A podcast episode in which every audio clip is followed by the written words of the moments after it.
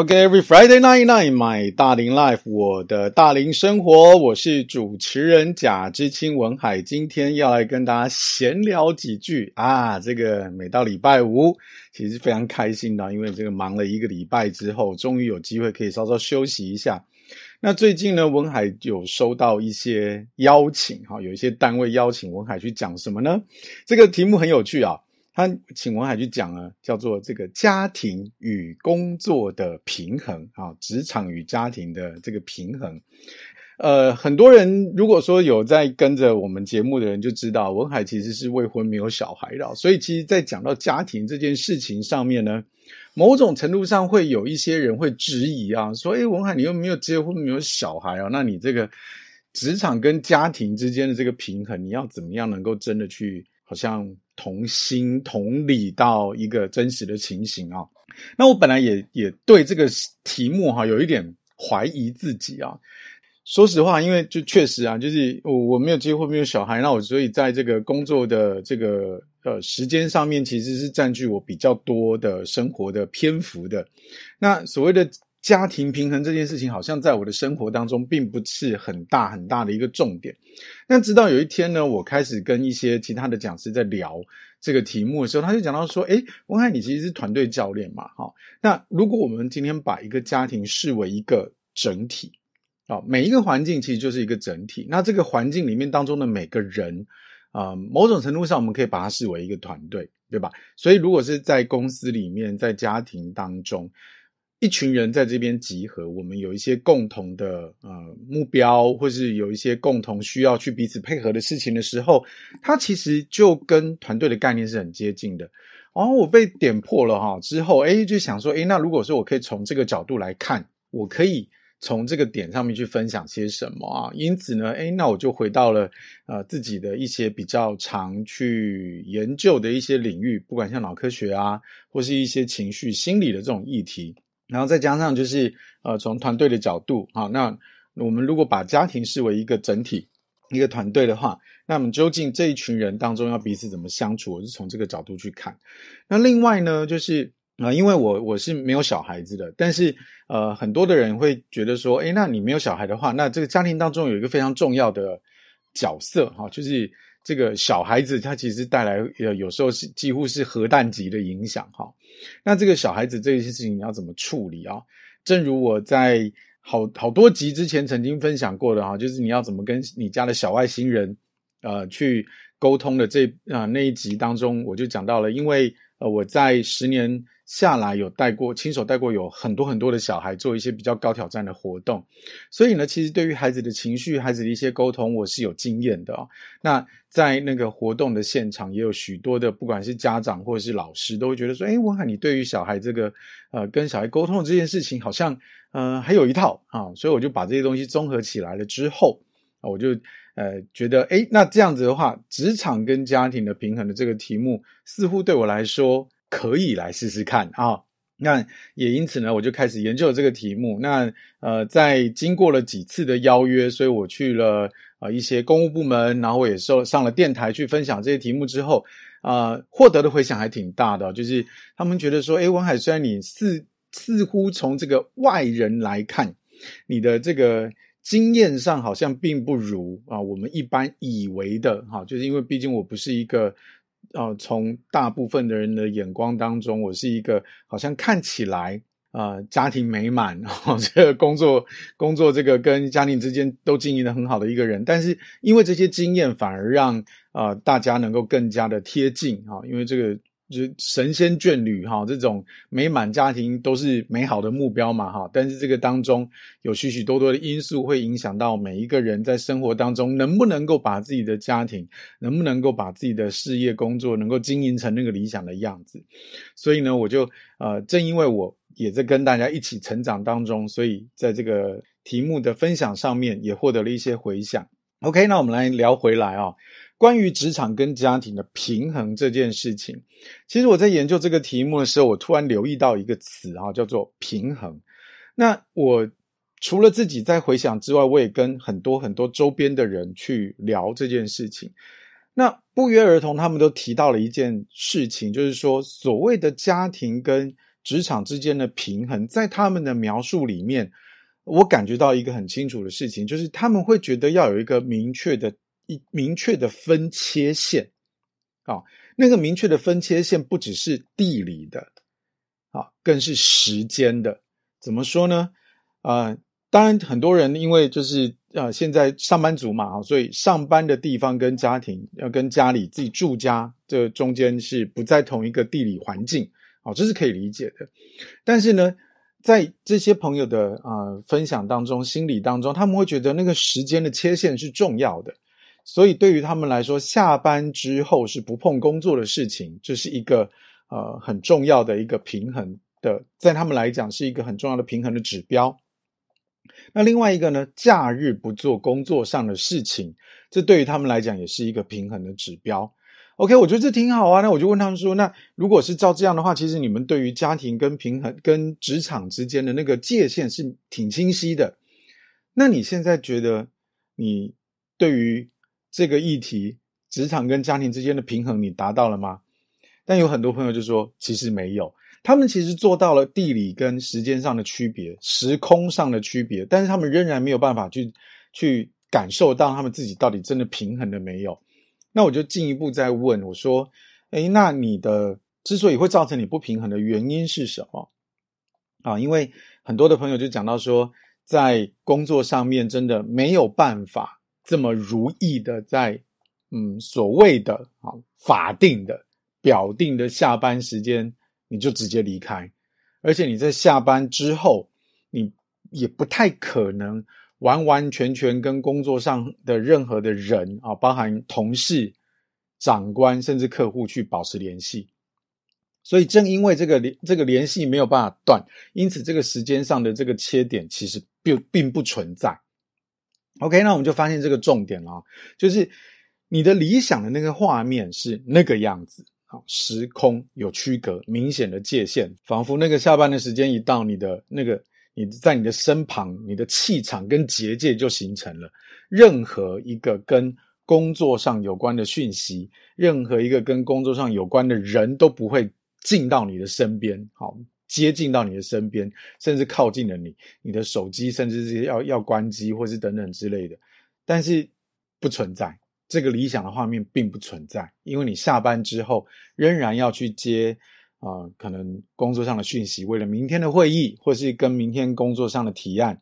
啊、再来一个就是，呃，你即便人下班了，可能公司并没有真的把这个任务就是在下班之后交代给你，但是你脑子里面依然在转着早上啊、工作上的事情，或是为了明天的工作上去做准备，所以在这个情形底下，理想的职场跟家庭的平衡，那个美好的画面，时空的明显的区隔就不存在了。所以我就觉得好，那究竟什么是平衡？什么是理想的平衡？那于是我就去找了一些资料，之后我发现一个非常有趣的事情哈。其实在，在呃，在这个自然科学上面呢，所谓的平衡这件事情哈，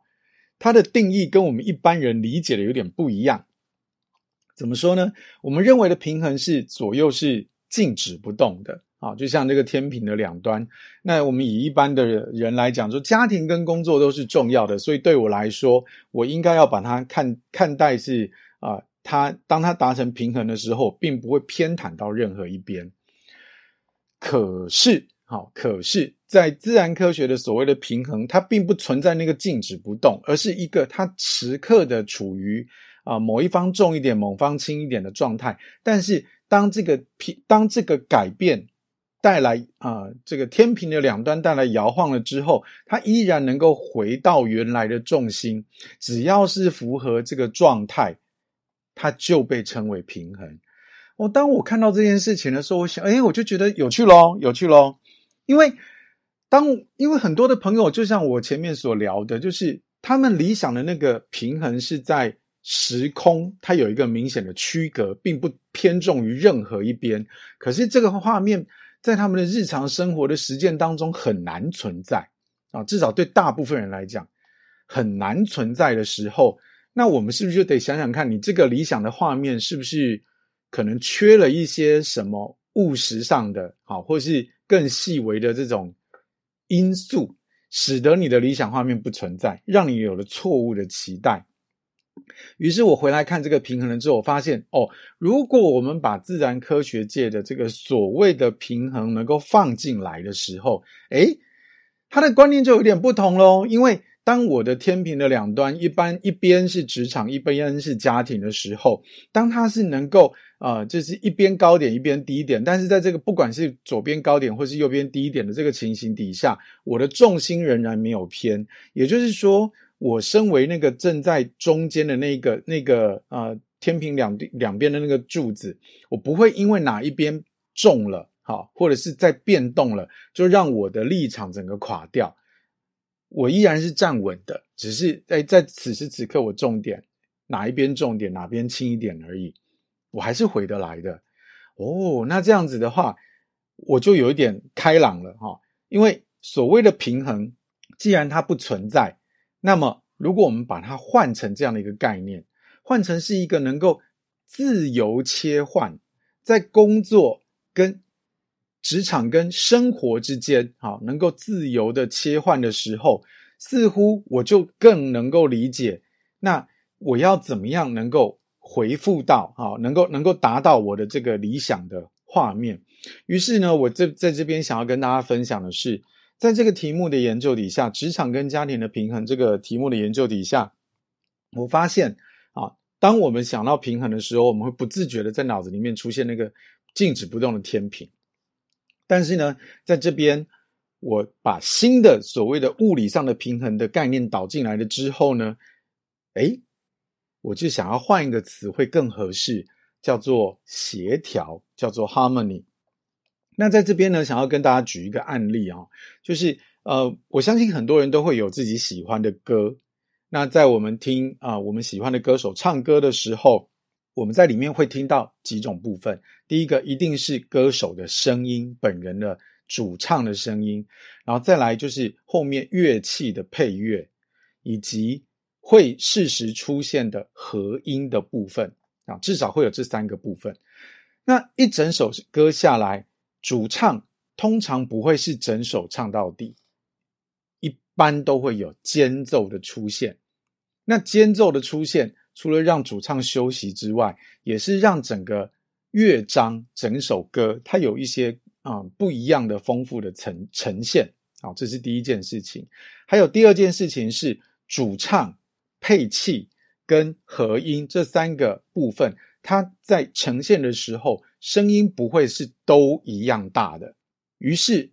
我们从这个角度来看，哦，当今天一首歌正在唱的时候，主唱有主唱的部分的时候，一定是主唱最大声，跑不掉。再来配器跟和音，他们会适时的啊，去用一个相对比较小的音量作为一个背景。但是当间奏的时候，是主唱是完全没有声音的时候，这个时候和声或者是配器，它的声音就会拉大。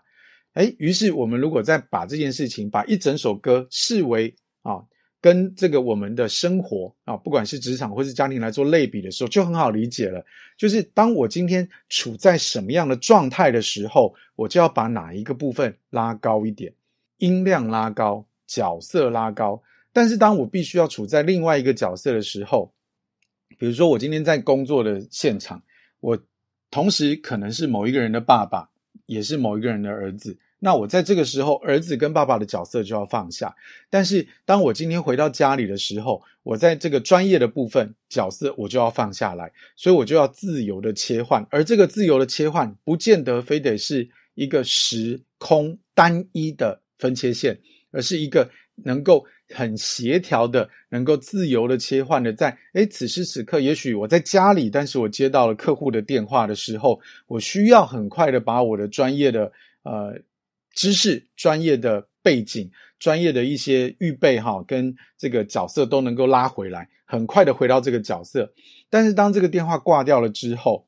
我依然能够很迅速的把那个专业的我放下，然后回到那个家庭当中的我，那这样的一个自由切换。那所以呢，在这样，当我在跟呃许多的朋友在这样做分享的时候，他们会有一个新的看见哦，原来如果我能够用这样的一个角度。来去面对我的家庭生活的时候，那么我的平衡这件事情似乎就开始比较容易做到了。但是又有朋友在讲说：“诶，你这样只是一个想法而已啊！”可是我依然觉得很沉重。那么究竟是什么让你感觉到很沉重，没有办法如你呃随心所欲的啊去自由的切换呢？我们下一趴回来来跟大家讲讲，让你无法自在切换的原因。马上回来。I like it, I love it, I want some more of it. Okay, every Friday night night, my 大龄 life，我的大龄生活，我是主持人贾志清文海，今天来跟大家聊聊前一阵子经常受邀去分享的职场跟家庭平衡的这个题目。我们在前一趴聊到了所谓的职场跟家庭的平衡的那个平衡，到底会是一个怎么样的样式会是最合适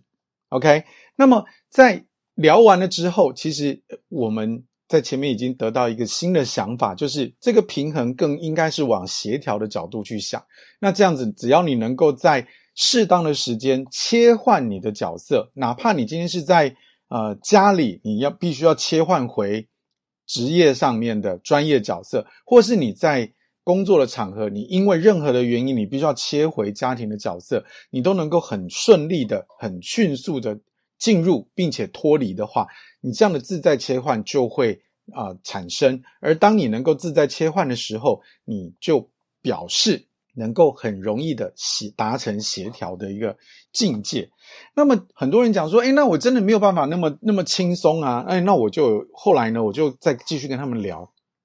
你们之所以感觉到没有办法那么轻松的原因是什么？哎，很多人跟我讲说，因为啊家庭。很麻烦，有老婆小孩要照顾啊，上有高堂老妇哈 等等之类的哈，就是他们有非常非常多沉重的沉重的压力。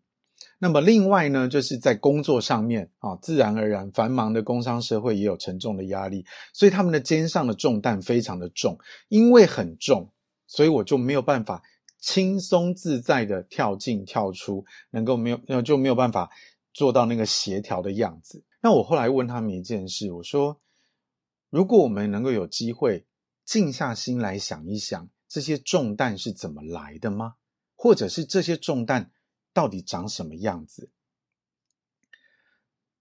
很多人在这个时候沉默了。他说：“诶，我我想要的样子，不就是？”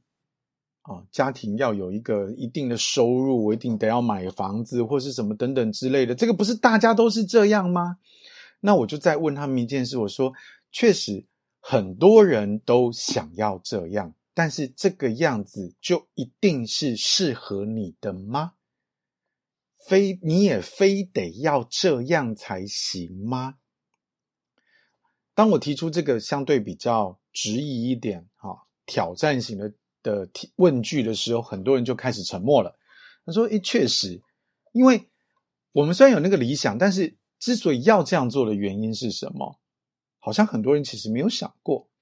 比方说，对于一个大龄人来讲，要有车有房，这是理想的画面；有妻有子，这是美好的生活的祝愿。但是呢，我们可不可以想一件事情？有车有房。”有妻有子就是一定幸福吗？或是你当你有了这四样东西，你才是幸福的指标吗？而这些想法又是谁给你的？这一些信念到底是从什么时候沾到你身上的？我分享一个啊、我很敬重的一位前辈，他一直都在做培训。那他当然也因为跟我一样，也因为疫情的关系，在培训的事业上受到了一些。呃，这种冲击，那于是呢，他最近就开始回到职场，但是他会利用他的假期啊去做这个培训的工作。所以，如果说从一个角度来看，他其实并没有真正的休息日。但是呢，我就问他说：“诶，那你这样子的话，你这样。”呃，不是每一天都在忙吗？你会觉得很累吗？他说其实不会，因为呢，我一到五的工作仍然啊、是一个我表示表现出我专业的啊、的一个角色，而且呢，这是我能够为家庭带来啊、生活的一个很重要的管道。那么再来呢，在假日虽然我没有办法躺在家里好好的休息，但是呢，我在做的事情是我热切信念上面很想要做的事情，所以依然是我喜欢的。因此呢，对他来说，虽然从很多人的角度来看，他一个礼拜的休息时间很少，真正的哈就是完全停机躺在家里的休息时间很少，但实际上对他来讲，他依然觉得非常的平衡。好，所以关键词来咯，喜欢不喜欢是非常重要的事情。在我看的资料当中就有提到了，根据国外的一些调查，当你感觉到你的职场跟家庭之间没有办法达成平衡的时候，通常都是因为这个受访者并不喜欢其中一个领域，也就是说，很可能家庭给你带来带来的压力，所以你没有办法对于家庭感觉到平衡，或者是你在工作上没有办法感觉到平衡，因为你有一方是让你感觉到压力的，你是感觉到不喜欢的。诶，如果你两个都不喜欢，不就更凄惨了哈？是的，所以当我们来看到这件啊、呃、事情的时候，如果我们的家庭跟职场没有办法平衡，常态的状况就是你不喜欢其中一个地方，而你在这个地方里面，你就得要注意喽。当你没有办法去喜欢，好。同时，在你的家庭跟职场当中，你都喜欢的时候，你自然而然就会感觉到不平衡，因为你的身心感到失调，你就感觉到压力了。啊，因此呢，我们在这个地方，我想要跟大家分享的事情是，每个人对于美好的生活的样貌都会有个期待，但是这个期待到底是怎么来的？这件事情到底对你来讲的意义何在？我也有另外一个前辈，他是至今都没有买房子的大龄人，但是至今没有买房子。但对他来讲，他并不会觉得构成压力，因为他觉得说，诶，我虽然搬家很麻烦，但是我隔一段时间我就可以换一栋房子。在这样的一个一个想法底下，他其实很自在。他的自在来自于他能够很接纳自己的现况之外，他也并不会因为啊，好像很多周边的人都觉得应该要去买房子，我就。呃，当我没有房子的时候，我就觉得自己是一个失败者。所以，他喜欢自己，他喜欢自己的现况，他也找到一个合适的跟别人相处的方法。啊，所谓的跟别人相处的方法是说，当其他的人啊，不管是家里的长辈或者其他人对他提出关心的时候，他可以很自信的说：“诶，我是喜欢这个样子啊，我偶尔呢会根据我的需要去找到啊，我我想要住的地方，我去。”啊、住进我想要的格局。虽然搬家是挺啊、这个辛苦的事情，但同一时间对他来说，每一次的搬家也是对这个过往的生活的一个新的整理。而在平常的生活当中，他也就不会去好像啊、堆积太多不需要的家具了。所以对于他来说，没有房子并不构成压力。在对于他来说，没有房子并不是一个失败的指标。所以对他来讲，在生活上面，诶，他就很容易能够保持身心的平衡跟协调。于是，在所谓的家庭跟职场的平衡这件事情上面，第一个要先能够站稳的是你的立场、你的想法。究竟为什么你会想要追求这一个画面？为什么这件事情对你来讲是重要的？当我们能够想清楚了之后，后面的事情才能够顺畅。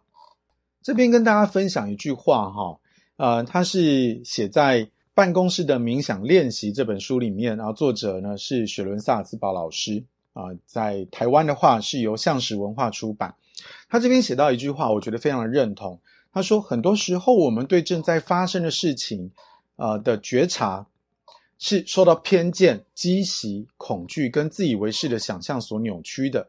因此呢，如果我们拿这个这句话回来看刚刚所提到的，对于生活的那个美好的想望，有车有房才叫成功，有妻有子才叫成功啊，才叫幸福。那这个其实，如果当你没有认清楚究竟这件这些想法对你来讲那个价值是什么的时候，其实不不就是一种对于生活上面的偏见、讥袭。而当你没有办法去完成这样的一个画面的时候，你就是处在一个恐惧里面，你就处在一个自以为的想象里面，于是你就处在一个很扭曲的画面当中，你自然而然过得就不会是顺畅的。所以我们再来往下看一点。因此呢，当我们今天在看到那个美好画面，我们努力的去追求，但是又不平衡的时候，所以我们很多很困扰的事情，其实有的时候是不过是在害怕的。我在跟一些朋友在啊、聊这个题目的时候，他们就讲到说啊、因为现在养小孩的这个费用非常的高啊，我说我不否认啊，养小孩的费用很高，因为现在就是光生活的成本都高了，自然而然你连养小孩的费用都很高了。但是我就问他说，诶，那以你个人来讲，你的你小孩的这个教育的这个费用都花在哪里？然后我才发现他小孩子好忙诶，一个礼拜要要有三四个才艺班要上。那每一个才艺班都是，哦，这个一一两个月下来都是要上万块，哦，很恐怖诶。然后我就问他说：“那到底是为什么要这样子呢？”他说：“因为我希望我的小孩能够成才，我希望我的小孩能够有竞争力，我希望我的小孩怎样怎样怎样怎样怎样。但是实际上，他的孩子学得好吗？”我就问他的这个问题，然后说：“可是我的小孩其实也没有很开心，因此呢，他其实在家里头常常跟他的小孩有一些冲突。”我就是啊，因为我老子花那么多钱啊，给你去上课，结果你在这边 给我拖拖拉拉，那这样就不是很好啊。哦，就是常常呃，就是亲子之间有一些有一些争吵，明明孩子不喜欢啊，既然孩子不喜欢，那看起来哦，以他们家的状况来讲，这个报名也不是小孩主动的，那到底为什么要去报这个这个这个才艺班呢？花了钱就让亲子两个都难过，何苦呢？老师教起来也辛苦。说说穿了哈，我们回到他刚刚所说的，这个就是他本人自己所在讲的啊，因为他希望小孩子能够成才，能够有竞争力，所以真正的这个班是为谁上的？说穿了，其实是为这个爸爸上的。他因为他担心、害怕他的小孩啊是没有竞争力的，所以我们再回来看忙碌的工作，以及我们对于家庭生活的那个美好的那个画面。搞不清楚为什么的那个画面会让我们喘不过气来。我们在工作成成果上也是啊，我们希望每一件事情都做得妥妥当当的。但是说实话，在这么高压的状态底下，有的时候我们确实没有办法能够把我们的每一件事情做到最佳的理想状态。那我们能不能够接纳自己，在这个时候，因为总体的时间上的压力？啊，我们先有一个能够接、能够彼此啊，这个所谓的这个那个接纳、接受的这个结果，不是你个人爽就好，而是在这个团队底下，大家都能够接接受的状况。我们先能够让我们的工作先在这个地方能够往前的推进，然后一点一点的修正。在这个时候呢，我们的团队才会比较显得比较健康一点。啊，就像我以前在工作的时候，我我对我的工作都有很多很多的这种不知道哪里来的期待哈，因为我觉得在呃工作嘛，总是要非常的仔细的面对，非常的啊、呃、认真负责。我觉得这态度都应该，但是那个尺度的拿捏要能够能够掌握得好，要不然的话，你的工你对于你工作上要求，其实你不要忘了。现在很多的时候，我们的工作其实不是只有你自己完成就好，诶，你还有很多人的配合。那尤其当当当你当呃大龄朋友，现在都已经开始在当主管了，你下面是有人的，你你的一切的想法都是有可能会直接影响到这些人的工作的。所以，如果说我们没有办法让这一群人啊都在一个一。感觉到清楚的感觉到自己前进了，尤其现在新时代哈，他们感觉不到自己正在前进，感觉不到自己在成长的时候，他就跟你拍拍屁股走人呢。就是你你给他再多钱都没有，他说老子不爽，老子不想干，我就走了啊。所以忙碌的工作有时候是让我们没有时间。那这这个时候呢，我们要来理性的去看待我们对于工作的期待到底是什么。因此呢，我们在这里我们就要来看看对于工作上面。我们要怎么样去衡量轻重缓急？我们可以在工作来的时候，都来问自己一些简单的问题。虽然我们工作来了不能推脱，可是我们可以做一些判断。比方说，这件事情是不是现代现在就一定要去做？第二个，是不是只能由你来做？第三个，是不是只能由你做完某项工作的全部？以及第四个，有多少人是需要依据你的这个工作成果来开展他们的工作？第五个，现在就去跟晚一点点再做，哪一个比较好？以及最后一个，我觉得是最重要的。如果你需要同时做很多的事情，那么最好这些事都不是那么紧急的事情，因为对于一个人的注意力有限的情形来来讲，我们没有办法给予两件事全副的专注力。OK，我再重复一次，当工作来的时候，如果我们要能够呃，对于工作的平衡，首先是我们要对于自己的工作的期待能够要整理出来。以下的几个问题可以协助你去让你对于工作的期待有一个很好的评量。第一个，是否现在就得去做？第二个，是不是只能由你来做？第三个，是不是只能由你做完某项工作的全部？第四个，有多少人要依据你的工作成果来开展他们的工作？第五个，现在就去跟晚一点点再做，哪一个比较好？以及第六个，如果你需要同时做很多件事情，最好这些事情都不是那么紧急，因为我们没有办法给予两件事甚至以上全副的专注力。当你能够先这样想清楚了之后，工作的部分你的压力自然而然就会想相对轻一点，因为你对于工作的那个期待。能够很理智的来判断跟安排。下一趴回来，我们再来看有几个妙招可以协助你，让你在职场跟家庭当中去自由的切换。马上回来。OK，Every Friday night night，买大龄 Life，我的大龄生活，主持人贾之清文海，今天来聊的是职场跟家庭的平衡。我们刚刚聊到了，当当今天工作来的时候，其实我们是没有办法推脱的。特别是许多的大龄朋友，在这个时候已经开始当中介主管了。那自然而然，你要承担的责任更多，你要管理的人是更多的。你必须要成为你所管理人的的人的这一的模范，因此你是不可能去推脱工作的。那么在这个里面，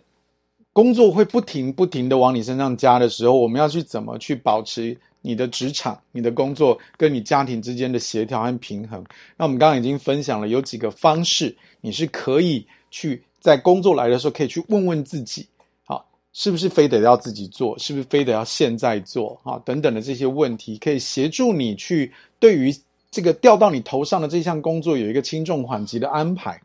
那我觉得在呃我学教练的这个过程当中，有一个非给我带来很大的启发是，有的时候我们会看到一件事情的时候，现在摆不平，所以我们会觉得很这个困难极为巨大。而这个现在摆不平，其实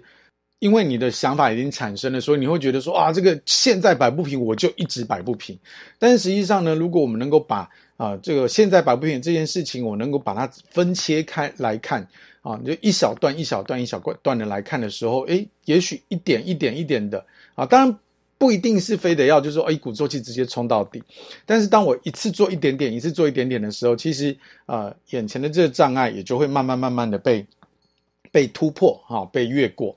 那所以呢，借由这样的一个工具，能够让你对于障碍有一个更健康的认识。自然而然，你在工作跟这个家庭之间的协调上面，工作这个部分就能够啊，已经开始有一点点松动了哈。那么接下来我再跟大家分享，我查到了哈，就是这个工作跟生活协调的几个办法，而且有其中有几个是我经常在做的。如果说你今天认为你的工作职场跟家庭之间的平衡协调是让你觉得很有压力的，那么有几以下的几个方式是你可以做的。首先，第一个是建立界限。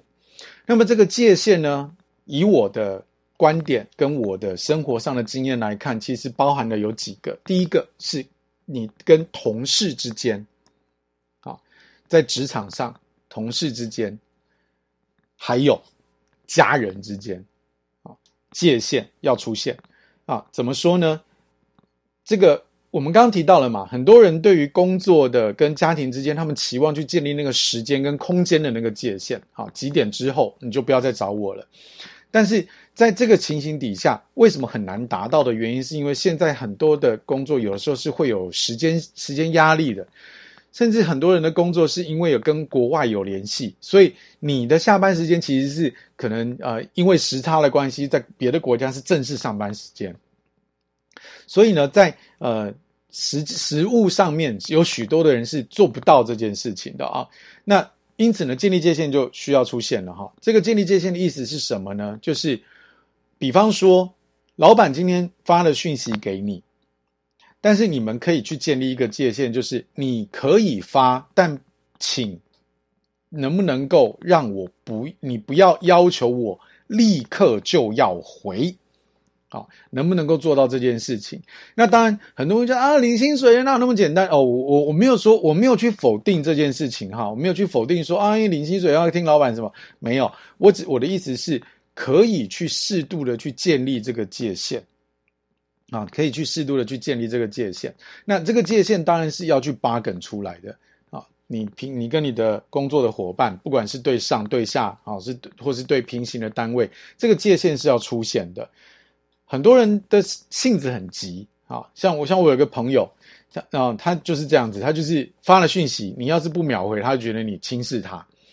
那这个别人跟他相处就会觉得很有压力，对吧？那。我有一个朋友，他的他喜欢发这个讯息是这样子啊，因为他其实对他来讲就是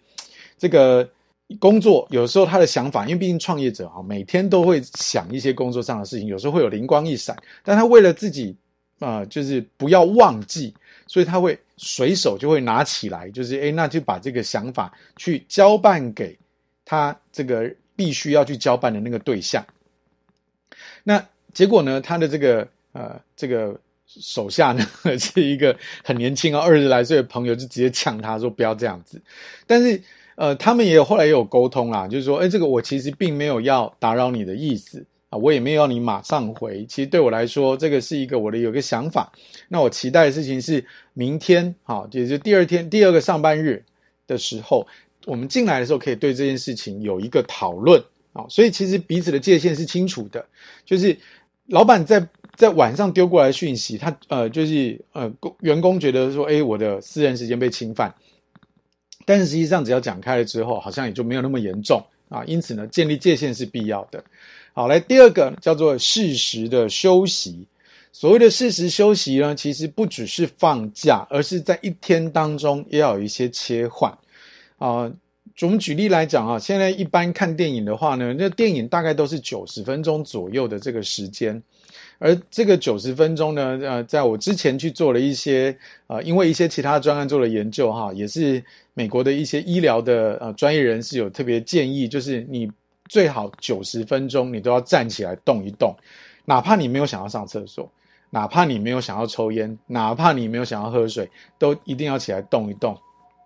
啊，因为呢，呃，我们就长期的做事的生活，会让我们的肌肉会相对比较流失跟退化。那么因此呢，人是需要休息，而这个休息其实重点不只在于让你的精神能够放松一点，更多的是能够让你的姿势有些调整。啊、久了你就比较不会有这个腰酸背痛的问题。哈，所以适时的休息。那么适时休息是怎么样才叫适时呢？啊，当然第一个一定要跟跟着你的工作的节奏走。必然的，好，那呃有一个比较简单的做法是，你可以去把你的呃时间呢切成好几个三十分钟啊，就是番茄钟工作法的概念。呃，我们番茄钟工作法就是啊，厨房里面我们不是有那个煮汤啊或者炖东西，有的时候会有那个定时器嘛，哈，那大概这个一圈呢、啊、都是呃一小时或是三十分钟，所以呃做法就是你可以把你的呃这个时间呢定成二十五加五。然后这样的一个三十分钟，我在这二十五分钟之内，因为我手上的工作跟专案同时开展有很多 A B C D 一直到 Z，有这么多的。工作的专案，那我不要一次通通把它打开，一次通通打开之后，你会觉得哇，好巨大，没有一个做得完的。特别是尤其当你啊，就是到了下班的时间，你发现你明明开了四五个专案，但是没有一个有什么很明显的进展进展的时候，你就觉得今天白费，今天特别累，因为你完全没有，好像没有完成任何一个东西，没有任何一条从你的待办事项上面去删除的时候，那个那个心理的压力，那个疲劳感马上就会把你给淹没。因此呢，就是。呃，比较合适的方法就是在这三十分钟之内，我就是先开一个专案，我就是专心的做。我就在这个时候，我就先不去管另外 B、C、D 一直到 Z 的这些专案都不管，二十五分钟，就是二十五分钟，我就专心做。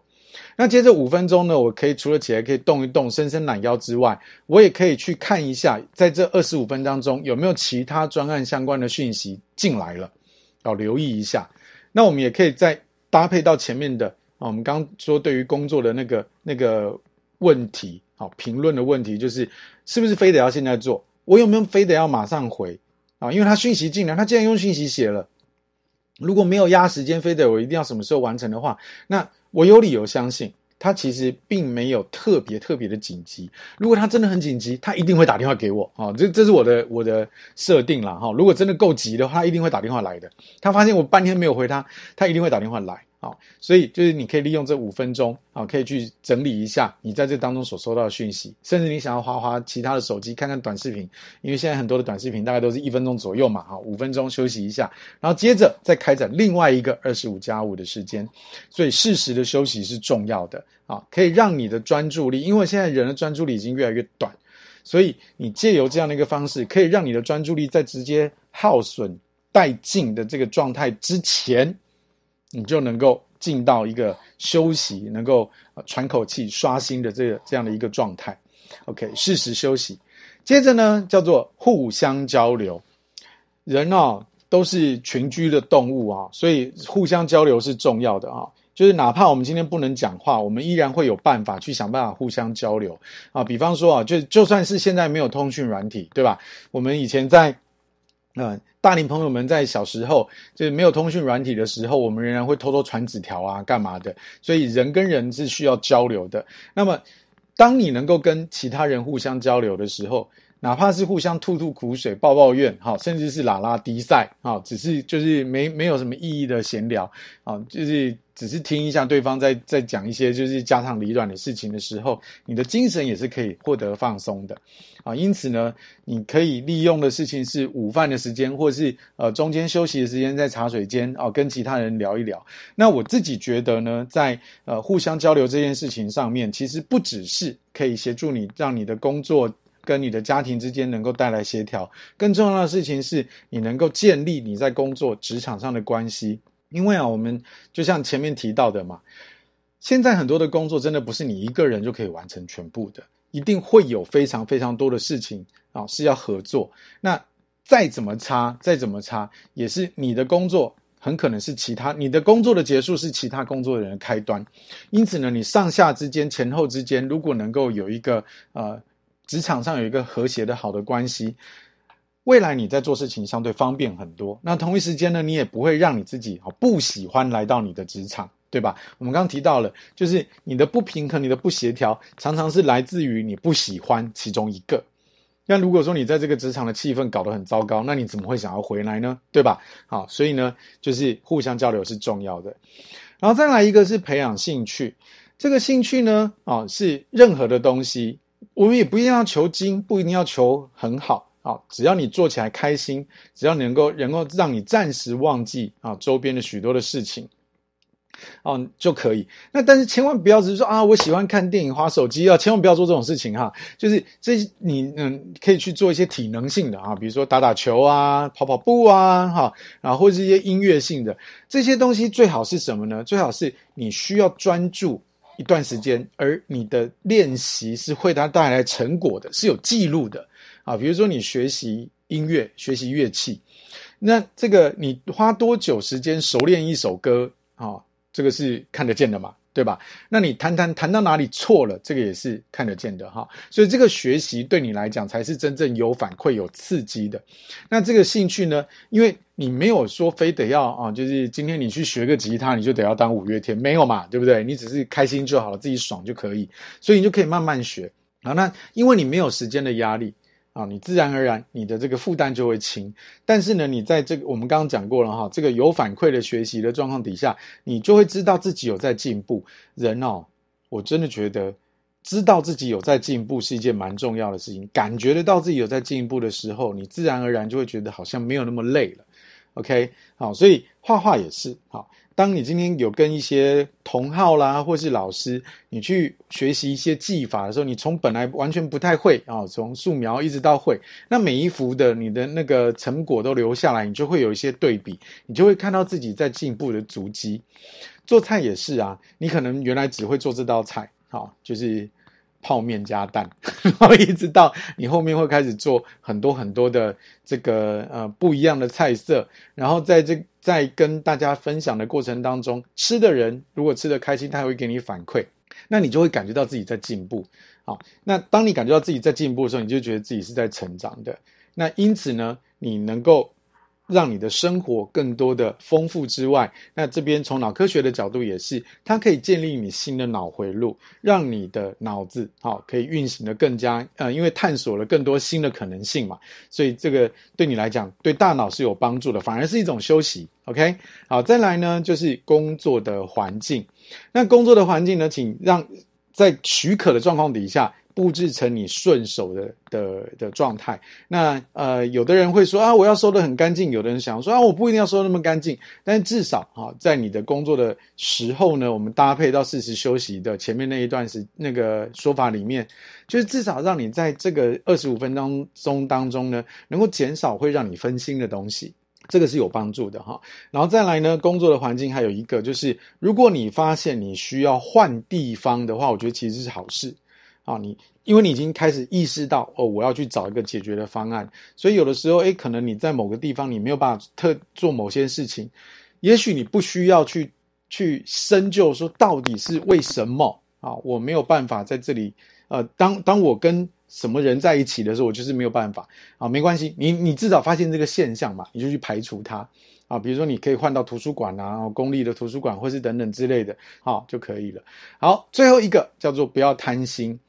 这个不要贪心呢，其实也是跟那个美好的画面有关系。就是那个美好的画面是我们很想达到的，但是当我们今天没有办法达到的时候，不要因此而沮丧挫折，甚至是觉得说啊，这个好像都是我的失败。我举例来讲啊，我们每一个人都会很希望，呃，这个家庭收入很高，好，工作呃很顺利，然后这个每天回家都有这个香喷喷的饭菜啊，老那个小孩都会自发性的去写功课，都能够自己把自己的生活安排得很好。那有时候就是做不到嘛，对吧？因为每个人都在成长的阶段，那很可能，特别是你像小朋友，他正在学习的时候，请你要给他一点时间。那么因此呢，如果他在这个时候还没有办法达到你的美好画面的时候呢，请不要责备他，因为要给他时间。因此你，你你说我对于不要贪心的这个词，我自己的理解是，你要留那个时间给对方，你不要。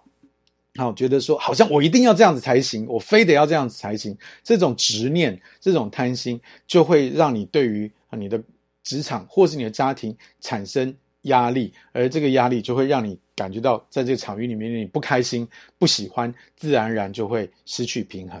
OK，在我们这一段呢，来跟大家分享了工作与生活协调的几个方法：建立界限、适时休息、互相交流、培养兴趣。要调整你的工作环境，以及不要贪心。以上这几个方法分享给所有的大龄朋友，希望大家每一个大龄朋友都能够在自己的生活跟你自己的家庭之间，跟你的工作当中，都能够自在的切换，能够达成你那个美好、自由切换、协调的状态。Every Friday night night，我的大龄生活，我们下礼拜五再见，拜拜。